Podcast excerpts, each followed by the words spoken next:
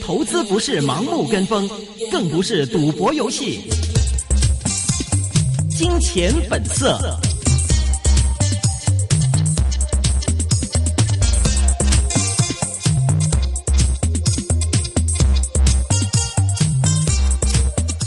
好的，欢迎收听，今天是二零一六年二月二十二号星期一的一线金融网。那么这是一个个人意见节目，嘉宾意见是仅供参考的。今天是由静怡和我阿龙为大家主持节目。首先，请静怡带我们回顾今天港股的收市表现。好的，今天我们来看一下这个道指偏软啊，然后这个中证监的主席肖钢被免职，A 股向上，港股今天早上高开八十八点，报在一万九千三百七十四点，已经是全日的最低位。那其后呢，升幅扩大，最多涨了二百三十九点，高见到一万九千五百二十四点。半日呢是升了二百一十四点，午后恒指升势减弱，全日收市仍是有升一百七十八点，达到百分之零点九，报在一万九千四百六十四点。沪指呢则是上扬六十七点，达到百分之二点三，报在两千。九百二十七点，国指也升一百零八点，到百分之一点三，这样一个升幅的水平，收报在八千二百二十一点，主板成交了六百零一点九一九七亿元。比上一个交易日呢是有一个百分之九的放量，恒生毅力标符合预期呢，东亚获得李国宝的增持，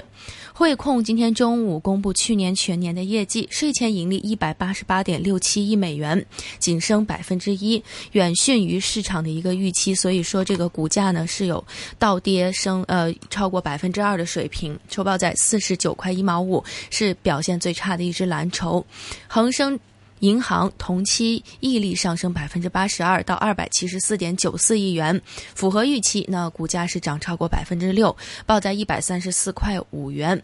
渣打是明天放榜，这个德银降其目标价百分之十一点八，估计去年第四季的这个亏损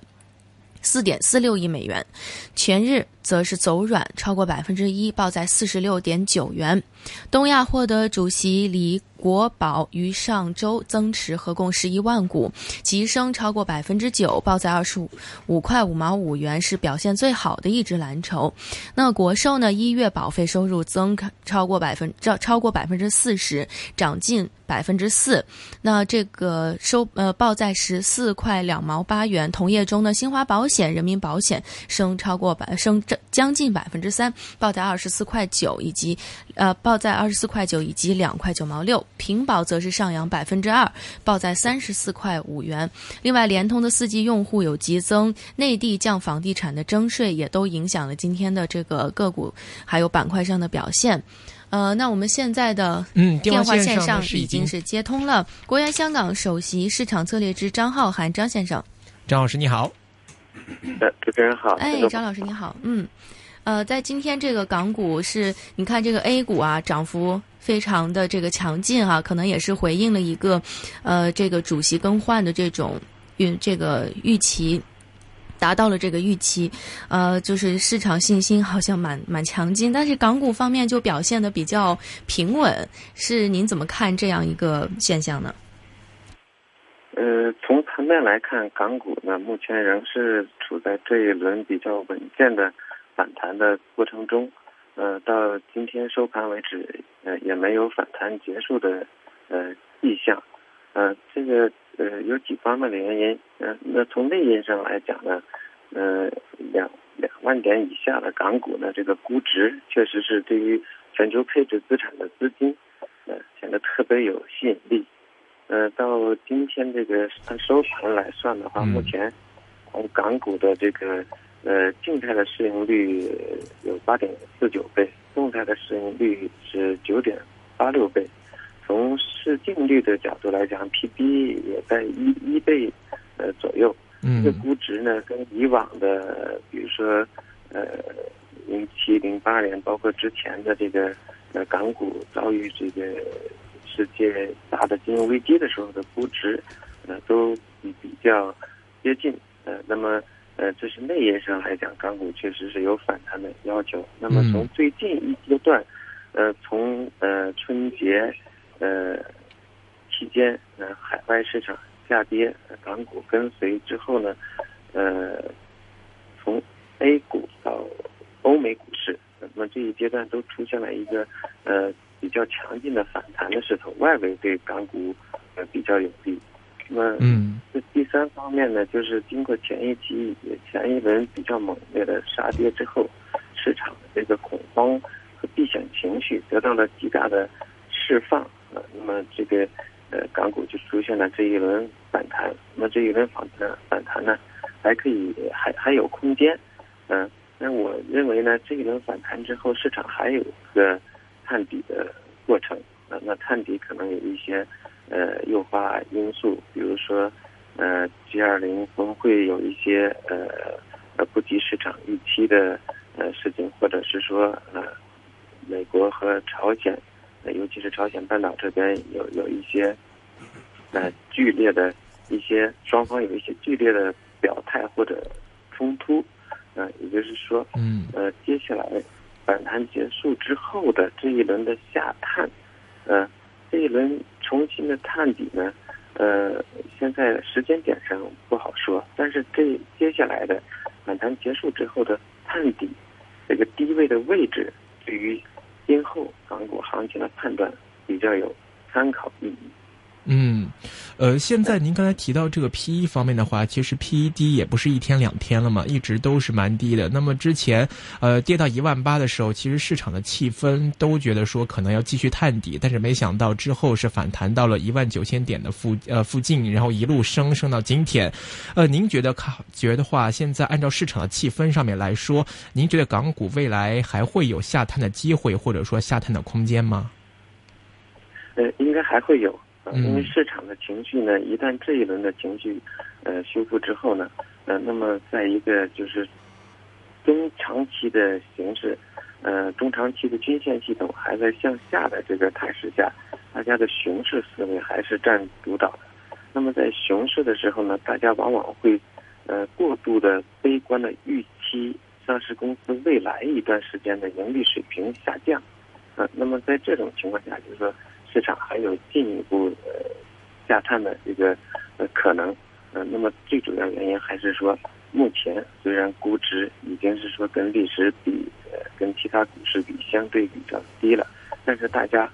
呃会预期未来企业盈利水平继续下降，那么从而带动呃在低估值下指数继续下探，但是目前这个位置对于长期投资的呃资金来讲。不在意短期波动的话，确实是是一个建仓的比较好的时机。嗯，那您预计的话，如果之后港股会有回调的话，你预计恒指的一个点位可能会在什么样的一个位置？大概会是一个底呢？呃，就目前来看呢，呃，这轮反弹结束探底呢，呃，也未必会跌破前期一万八千两百七十八的那个呃。嗯，但是在一一万八千多点的这个位置上，那么如果出现了一一些呃呃，比如说尾部风险，所谓尾部风险，呃，是统计学上的一个概念。尾部风险就是说一些小概率的事情啊发生了，呃，比如说在朝鲜半岛啊，呃，发生了一些小规模的，呃，或或者超出大家预期的军事冲突。或者中东这边，呃，叙利亚的形势有进一步的恶化，呃，说或者是说中美之间在南海上出现了更激烈的呃争吵，呃，甚至或者本身在金融，呃，或者是说在这个经济领域，呃，出现了一些呃大呃大体量的公司的出现了呃一些新的危机，比如说德银的事件。呃，重新的再激起大家的悲观预期，或者一些大的矿产类的公司，比如比如说佳能可这样大的公司，呃，出现了呃倒闭的这种呃预期或者话题，那么很容易呃诱发市场进一步的呃下跌。目前来看，市场情绪之之所以还稳的话，是因为过几天呃在中国上海举行的呃 G 二零峰会。还是让市场投资者对于全球主要的央行之间、主要的经济体之间，对接下来这个世界经济政策的协调，尤其是央行政策的协调，是也有一定乐观的呃预期在内的。那么市场预期在这个呃 G 二零会议的框架下，嗯，中美之间大的经济体之间，呃，对于这个汇率呀以及各个央行政策之间的安排协调啊，可能会有一些稳定的措施，呃，甚至或者是说口头表示措辞，呃，出出来，嗯，但是目前来看呢，港股这个呃反弹夭折或者进一步再探底，甚至打破前期低点的。呃，最主要的风险就是说，呃，一些呃小概率事情的呃发生。至于再次探底之后向下的空间有多少呢？我认为，呃，在呃以一万八千呃五百点到呃一万九千点这个作为一个参照来讲的话，呃，那么考虑到现在比较低的估值，那么恒指再向下有百分之十。到十五的空间还是也也有可能的。那么粗略算一下，就是说，在极度悲观或者一些呃预预料之外的危机发生的话呢，有可能会下探到呃一万七千点以下啊。但是总的总体而言，这个位置的估值优势呃在这里。然后经过前一段的下跌之后，对于一些这个悲观的预期，在目前的价格中也有所呃。反应，呃，所以总体目前对恒指和对港股的观点就是说，这一轮反弹之后，接下来的探底的过程，呃，对于判断港股接下来下来几个月或者今年的整体的走势呢，具有很强的参考意义。嗯，这样是呃，但是在板块的选择上，感觉就 A 股来说，看到其实跟港股的投资者这个取向啊，可能都不同。那么可能时而时的一阵一阵的，可能一些旧经济啊，一些传统的煤炭板块啊什么的，在 A 股方面可能还能冲一冲。但是港股的投资者好像对这一块普遍来说，好像都不是非常感兴趣的。呃，现在在港股的板块方面，您觉得呃，现在投资者更倾向的，或者说是比较更看好、看重的是哪个板块呢？嗯，从盘面上来看呢，一些受内地政策影响的板块，呃，投资者还是有所追捧。比如说，呃，最近出的呃刺激房房地产，一个是政府出台之后的房地产板块，另外一个就是说，在呃内地这个，尤其是股市的这个资产价格下探到低位之后，呃，那么业务仍然处于这个呃增长。态势的全行业增长态势的这个保险板块，嗯，那么这些呢，呃，看样子还是吸引到了市场投资者的注意力。呃，那么，呃，在这个呃反弹态势维持的情况下，我建议，呃，港股投资者还是呃多关注这一些呃基本面的政策上有利好，然后在盈盈利水平、行业前景上呃都不错的呃这这么一些。逻辑上，呃，能够讲得很通、很顺的这些，呃，板块，呃，而对于一些，呃，呃，一些内地投资者啊，比较热衷于，呃，炒作的这种题材板块，嗯，可以稍稍回避回避一下，啊，因为从盘面上来看呢，呃，不管是产能过剩的行业，基于去产能的这个逻辑，呃，还是。供给侧改革，呃，有利的可能会利益到的一些呃公司，呃，那么这个公司呢，呃，大陆投资者和港股投资者对他们这个呃兴趣的这个高昂程度是具有明显差异的。那么港股相对来讲，港股市场还是一个比较投资者投资理念比较成熟的呃市场。嗯，从盘面上看，A 股的投资者呢。呃，觉得供给侧改改革似乎是一定会有利于这个呃产能过剩的行业或者板块板块，比如说煤炭啊、钢铁啊，甚至一些基建建材。但是从港股的角度来讲呢，嗯，那么这个供给侧改革，呃，如果成功，那么对于这些行业的龙头公司确实是有有利的。但是它并不是说对这个行业内所有的公司。呃，都都都都有利。那么有一些公司可能会在这个过程中，呃，暴露一些呃债务的问问题呀，呃，或者是说因为这个国家的区域性的发展战略的问题呢，可能会反而嗯，受累于这个供给侧改革，呃，所以我建议投资者还是要关注这一些，嗯，有业绩，然后呃，行业基本面向上，嗯然后政策有明好的这一些行业和板块，嗯对于一些概念性的，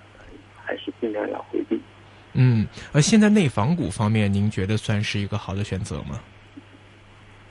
嗯，内房股来看，从短期来讲呢，是是参与，呃，参参与反弹可以选择的一个呃品种。嗯那么嗯逻辑主要是还是正反两方面。正的方面就是说，呃，国家有政策，呃，这个在刺激。那么反的一方面就是说，呃，像之前的下跌呢，呃，对于它的一些悲观的预期呢，在价格中，呃，已经有所反应，不排除有些优质的公司，呃，已经呃这个价格呃跌过头了，呃，但是呃从长远来看，还是要关注这些内房股，它的手上呢，尤其是库存，也就是说它的土地这一块、储备是在什么呃什么地段，或者是说在什么区区位，呃，从按照房地产的规律来讲，一般即便是整体行业下行的时候，呃，在中心城市，呃，在呃一一些一一类城市，呃，储备地比较多的话，那么这个公司呢，业绩上可能呃还会继续向上，或者至少不被影响。但是如果是在二三线呃城市，呃，就是说相对来讲，呃，需求和供给之间的呃关系，呃，可能供大于求的那些二三线城市那些区位和地段的公司储备比较多的话，嗯这些内房股还是尽量要回避。嗯所以嗯我的关于内房股呢，就是说，如果投资者参与，尽量参与在一线城市储备比较多的呃龙头公司。嗯，明白。喂喂，喂，请问听见吗？喂，嗯，那在看来，刚才这个张先生也是跟我们，就是张浩涵老师一起也是回顾了很多，就是关于这个行业类的，呃，就是相关的消息啊。那看来，我觉得在。投资者的这个投资上边呢，大家还是要审慎一点。呃，在大势目前状状况不是很明朗的这个情况之下呢，还是应该多对行业进行一些分析，并且对一些个股呢，可能多一些关注，然后呃，关注一下本身它这个呃这种就是本身的自己的价值，做一个真正的价值投资者，可能会更加的。呃，切合一点实际，呃，另外就是从这个 A 股和 H 股上边两边呢，并不一定都是经常会同步的这种表现。那在 H 股上边比较部署上更看重的投资者呢，嗯，也许就是说用比较保守一点的这个情绪，呃，来冷观一下大势，然后找一个很好的位置来切入更好。那我们现在电话线上，呃，已经接回了这个国元香港首席市场策略师张浩涵张老师。张老师你好。哎，能听到，嗯，呃，刚才说到这个内房股方面，这内房股方面的选择上，一二线城市或者我们在这个个股方面的看的话，是看哪几只呢？是看呃大蓝筹吗？华润置地啊，看这个中海外吗？还有万科，呃，还是还是会有其他的，像恒大也可以考虑吗？呃，我认为也就是主持人所讲的这这四家龙头公司比较值得跟踪。呃，那么呃，按照历史经验来讲，呃，体量越大的，越是行业龙头的公司，呃，抵御这种风险或者这个危机的能力会越强。相嗯对来讲，嗯在市场一旦转势的时候，它的风险也相对更小一些。嗯。嗯是，呃一直跟张先生做节目的时候，其实很多这个国内的一些这个嘉宾可能会更看内银股多一些，觉得这个市盈率方面比较可观。但是本地投资者、本港投资者可能对内银比较敏感啊。不知道张先生觉得一直看这个内银股方面，您的观点是怎么样啊？呃，现在我对内银股最担心的就是说，一个是，呃，前期的前几年的四万亿刺激政策，呃，会不会在今年乃至一七年，呃，会给银行造成大量坏账的问题？嗯目嗯前呢，这些这个坏账的问题呢，没有暴露出来，但是呢，已经有市场的投资者，呃，有一些悲观的预期，嗯那么嗯也有一些传闻有些银行的坏账率比报表上的坏账率，啊，也就是说它的真实坏账率会很高。总之风险比较大，还是不是很看好了。对对，主要是担心它的未来体现的这个坏账风险。明白。嗯好的，今天非常高兴，好请到国元香港首席市场策略师张浩涵张老师，非常感谢你。好谢谢，拜拜。